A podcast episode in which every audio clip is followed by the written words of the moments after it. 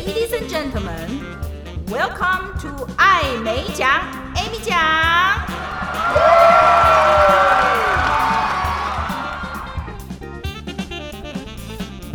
各位听众，大家好，欢迎收听爱美奖，Amy 奖。我是人称爱美奖的 Amy 奖本人，没有被口译耽误的口译员。大家今天都好吗？疫情期间要留意自己的健康哦。今天来跟大家聊，要跟翻译交往的话要注意的事项。话说，大概半年前吧，我在网络上找资料的时候，逛来逛去，逛到了一篇文章，要跟译者约会前要注意的点，觉得很好玩呢。后来陆陆续续的，我有空的时候，我就在网络上继续搜寻这个主题，结果发现还不少哎，还不少的篇章是在讲这个。于是乎，我就准备做这一集。当然，这些都是个人经验，然后到网络上有点像开玩笑的经验分享哦。我今天来做一个综合的整理。那我们这个行业是有这么特别吗？真是太好奇了。在别人的心目中，除了在职场上，我们都知道很多文章、很多的影片都会谈到怎么样做一个专业的译者啊。学校老师也会教你怎么样建立专业形象啊，包括服装等等。但是呢，在这个约会的市场上面，我们到底是给这些人什么样的形象？他们是受害者吗？还是怎样？就当然不是都讲坏话了，只是留意一下，说口译员有这样的特性，大家来听听看，或者来评评理，有哪一些点是 Amy 讲觉得中？你讲到我了，同意，我就是这样，还是说我要？大声反驳！No No No，我才没有这样，我同事也没有这样，不要这样子污蔑我们，轻松一下吧，大家听听看。在跟口笔译约会的时候呢，要留意的第一点就是，他们很在乎你到底分不分得清口译跟笔译的不一样，translation interpretation or translator interpreter 之间的差别。这一点我同意，嗯，倒未必说你分不清我会生气或什么，没这么小家子气啦。就是如果你分得清，我们就会觉得嗯不错哦，你懂哦，哎有 sense 哦，有尝试哦，这个。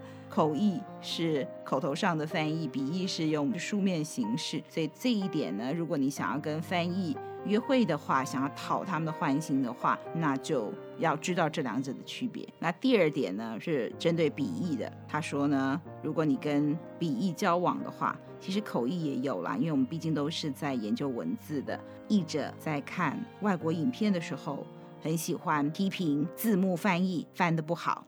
那我觉得没有错哎，因为假设我们以英文来说好了，在看电影的时候，因为你听得懂原文，然后就眼睛也会对着字幕看。如果看到他翻得不好的话，就会批评指教一下。不过大家也不用这么负面啦，因为其实也经常听到说什么什么频道或是什么什么节目的这个翻译翻得很好，因为工作的关系嘛，我们自然会很本能的去留意到这个事情。但除了批评的话，我们其实也会称赞，只是说我们的这个特点，可能还真的就让不是做译者的人有留意到。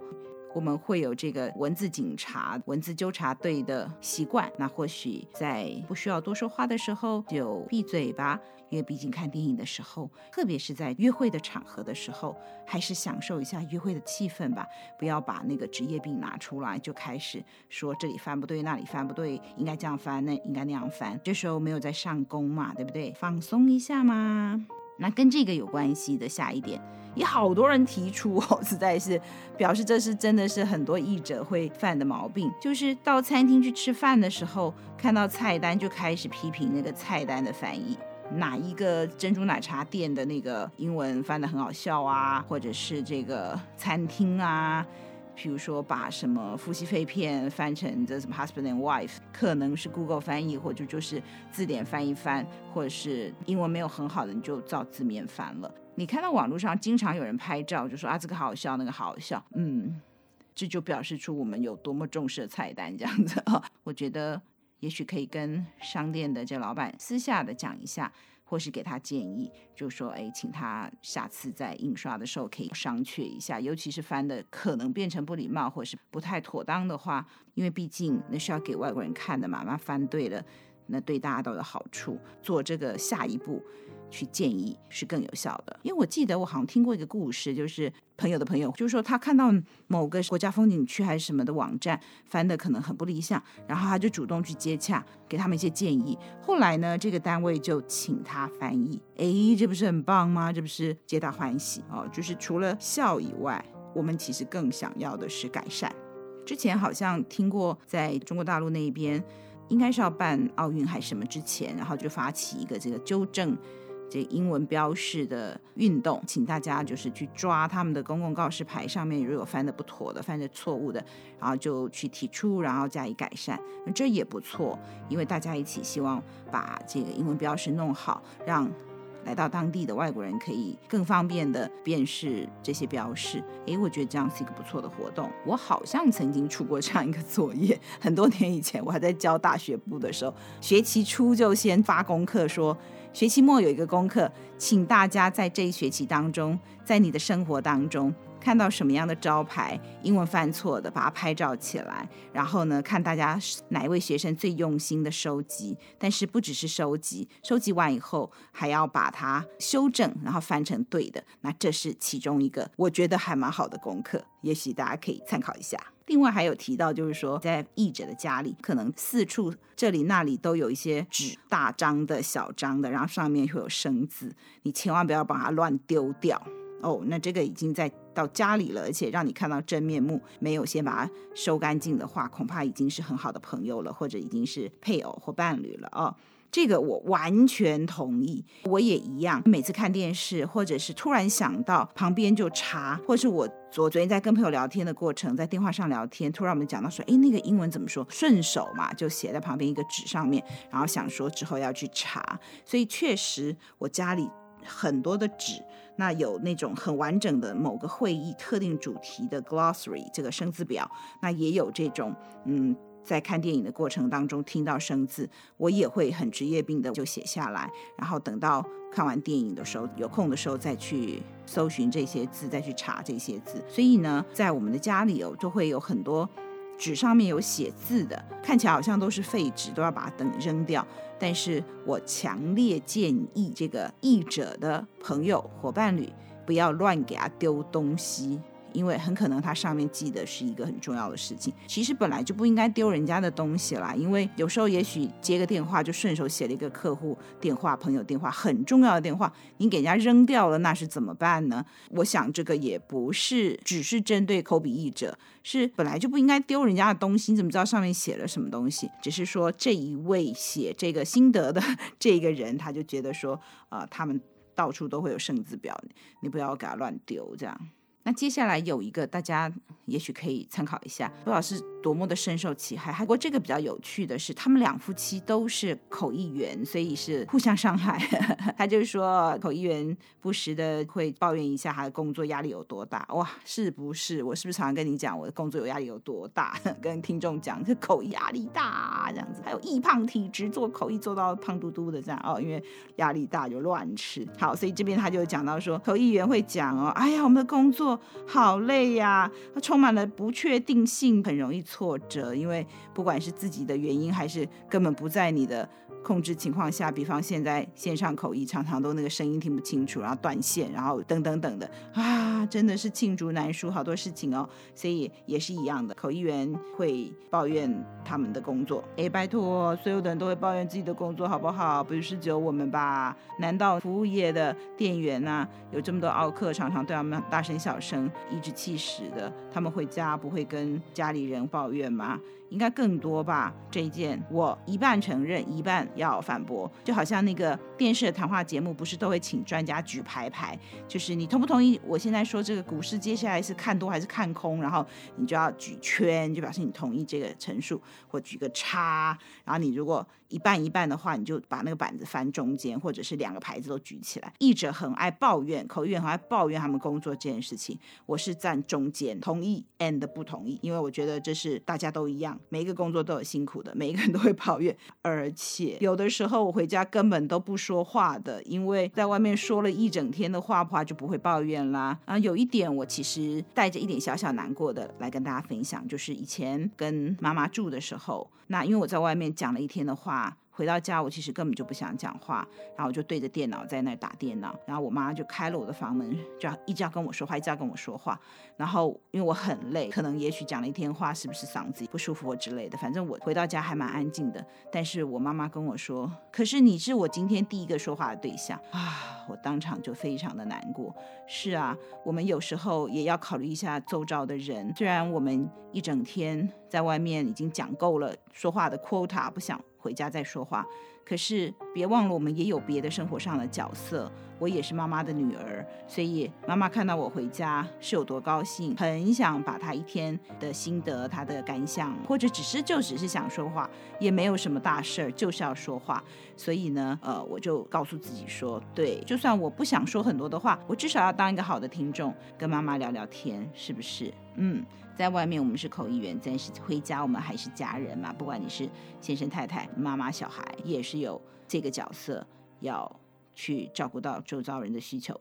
所以这个是一个从这衍生出来我想到的一件事，突然让我想起来。那另外还有一点想到说，也是相关的，就是译者的工作压力很大，口译的压力很大，所以我们需要发泄。发泄的话，最好的、最有建设性的方式就是去运动吧。我真的觉得运动哦，是不管怎么样，运动完它是真的有舒压的效果。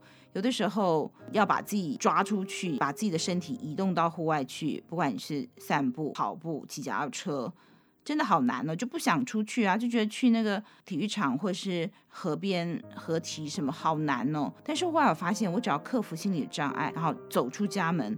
那也许去上一点什么芭蕾舞课啊、肚皮舞课啊，或国标舞课什么的。每次做完运动，心情是非常轻松的，然后就会觉得说还好我来了，就会告诉自己说一定、一定、一定、一定要保持一个运动的习惯。那这个文章当中是写到说，我们呃需要发泄我们的工作压力嘛，所以比方说静坐啊、沉思、做做瑜伽啦，或者皮拉提斯等等，嗯，这些都很好。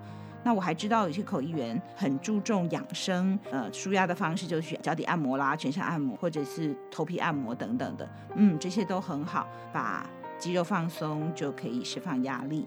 还有一些我认识的口译员，他们在工作结束之后会去游泳啊，或者是去慢跑，就是这些也都很棒，呃，不只是舒压，我相信对身体健康也是很好的。或者你就呃拿笔起来写文章啊，不同的人有不同的舒压的方式。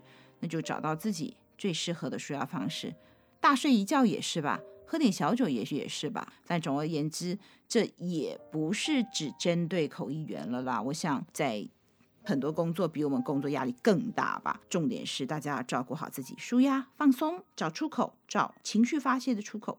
体力发泄的出口。另外一点，我倒是从来没想过。他就说口译员的眼神，他说有时候眼神就是这样子，好像没神、晃神哈。那他是说，这可能就是因为平常同步口译员嘛，你就是一边听一边讲啊，要分神啊，等等等。所以你的脑筋在分神的时候，眼睛可能就是往左边跑，往右边跑啊，就是往上吊啊，那个下三白眼之类的哈。下次我做口译的时候，请旁边人帮我拍下来，看看我做同步口译的时候是什么死样子哦，应该很好玩吧？那我知道有的口译员就是眼睛会闭上，大家各自有这个应付分神的做法。还有一个，他是说会忘东忘西，说因为口译员的脑袋脑容量有限嘛，就是要储存很多的事情。今天又要放什么呃医学的生词，明天又要背这个政治人物的名字，还有什么疾病啊，什么猪的种类啊，化学名词啊，什么什么之类的啊、哦。这位写这篇文章的口译员肯定是主题很广的啊、他就说，因为那个可能脑筋已经装满了，所以常常忘东忘西。比方说忘记了配偶。的生日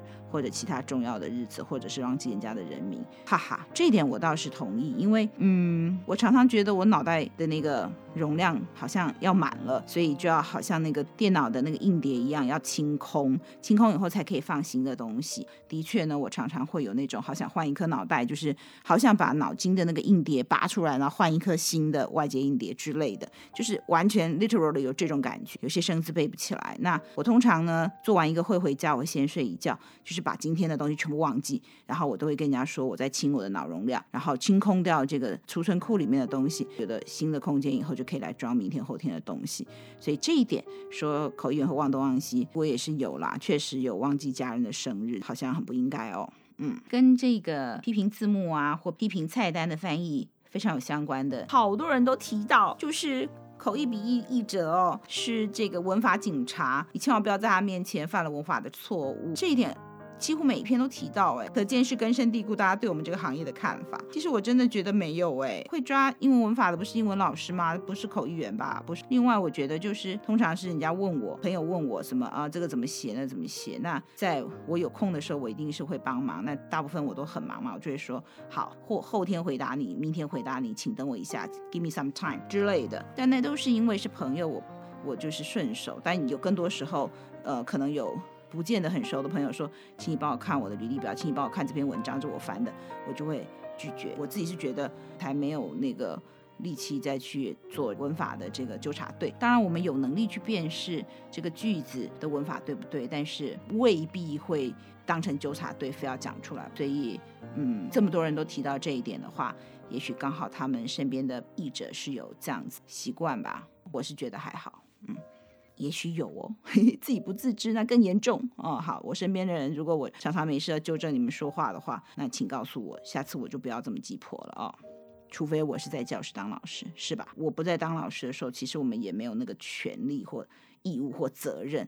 要去一直纠正人家，因为如果 it's uninvited，人家并没有要你纠正，你一直纠正的话，其实蛮讨人厌的，不是吗？嗯，好，有一个是难得讲到是我们的优点，呵 呵就是译者都是很 knowledgeable，博学多闻，我觉得这个是没有错的，因为我们翻的东西范围很广嘛，所以就不断的吸收，所以确实，那这个人就是说，如果你跟这个译者交往的话，其实你可以听到很多事情，呃，很丰富，对话很丰富，那这一点呢，我。也觉得不错。有一个深受其害的，我给他秀秀，他就说，偶尔译者会显露出他们的优越感。延续上一个主题，说译者是博学多闻，是不是这样子？所以当我们看到别人就是这个也不懂，那个也不懂的时候，让人家觉得我们有优越感，我是觉得还好啦。不过，嗯，如果说这个译者他知道的事情，然后。有人呢，明明就不知道，还要假装知道，在一直讲一直讲。这个时候，我相信我很多的译者朋友可能就会出来说，不是这样。我去过那个国家，我读过这个文章，我翻过那个口译，好像不是这样。诶，你觉不觉得这是那个人的自己的问题？也也许不是这个说话者的问题。就有时候啊，明明没事儿。讲一句话完全是很平实的，但是对方却觉得我们伤到他，那那这我们就没有办法去顾到全天下的感受。我们可以尽量的小心自己说话的时候，呃，遣词用字上面也许也不要这么尖锐或什么什么。But anyway，你永远都不知道接受者他会用什么角度去接受。就好像脸书一样，你根本没什么意思，然后别人就觉得哦，你在炫耀，你在炫耀，会觉得别人在炫耀的人，其实才是本身要去思考说有什么是你缺少，所以别人有的时候你就会不开心这样子。因为当然，我相信有很多人是在网络上炫耀，是可以去 cruise 去坐游轮呐、啊，然后可以吃的山珍海味什么。可是那有时候只是他在做一个生活的日记啊，也许今天他。贴了一个很贵的高档餐厅，可他明天可能也贴了一个路边摊啊，对不对？他就是在记录他的人生，然后分享给朋友。但是如果不是朋友，或者是比较脆弱一点、玻璃心一点的话，就觉得他看到他吃的比他好，他就觉得在炫耀。嗯，如果你真的觉得你的朋友在炫耀，那就离开他的脸书吧，别看了吧。那我都看到好多朋友在晒小孩，都好可爱哦。那我都看都来不及看，太可爱了，很想冲过去捏他们的脸。我也不会觉得他们在炫耀啊，就是他只是在跟我分享他可爱的小孩啊。那所以有的时候说者无意，听者有心吧，想开点喽。我常跟学生或演讲的对象讲哦。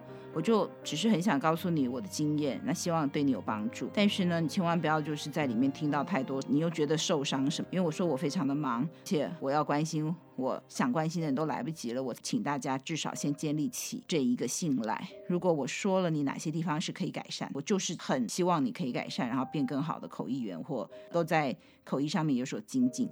绝对不是针对你个人，我们是就事论事，不是对人的。跟学生们建立这样最基本的信赖之后，那我后面就就轻松多了，专心教书就好了。另外还有一篇讲到译者哦，还还蛮会熬夜的，有时候为了翻一篇文章或者是读资料会熬夜什么。这我完全承认，就是在说我，好吗？认识我的人都知道，我还蛮会熬夜的，当然不是很好啦，不推荐啦啊。睡觉很重要，但是重点是我又不是每天都这样，我只是为了那一天的口译而熬夜。可是我后面睡了一整个礼拜，你都不晓得，那个是 on and off，on and off 啊。当我很在乎某件事情的时候，比方我的最高纪录就是三天没睡觉，因为我坐在书桌前写一个报告啊，那当然很不好啦，因为之后整个就是要 很久才会复原啊。那尤其随着年纪。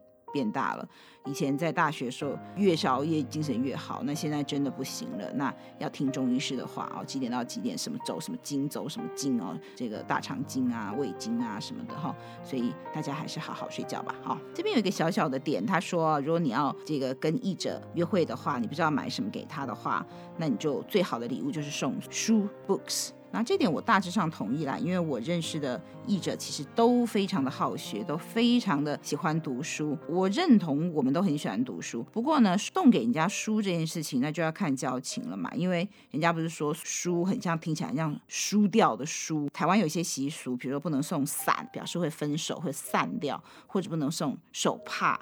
你要送书给人家的话，好像是要给人家一块钱，就是你要给他一个小小的钱，表示说我是跟你买，我不是你送我的。你送我的话，你就把书给送给我，我要赢，我不要输。伞啊，书啊，鞋子也是，你送人家鞋子，隐含着就是叫你走路哦，这些啦，就呃，如果对方是有这样习俗的想法的话，那就是稍微留意一下哦。但我们大家都是读书人，应该还好吧？是不是？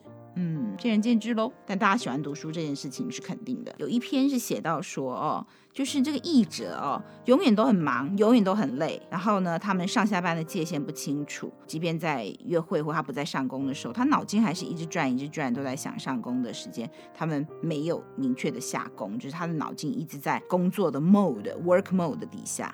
哦，这个我也还算同意。不过我当老师有更严重的这样的情况，因为你总是还是会想到学生，突然又想到一个学生的这个学习状况，然后突然又想到，哎，这可以拿来当教材，就是那个上下班的界限不是那么清楚。但是，嗯，这些呢，还是都是疫情以前的事情，就是口译员很忙，永远都很忙，永远都很累。那现在案子变少了，就不忙也不累。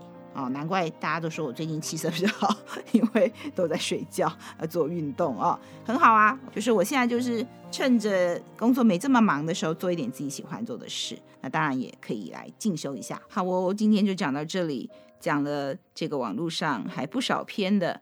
标题为：如果你要跟译者交往的话，请留意以下事项，也许你就比较容易，呃，有一个很愉快的约会吧。各位听众，你同意以上的说法吗？同事们，如果你同意或不同意，以后有机会交换一下意见。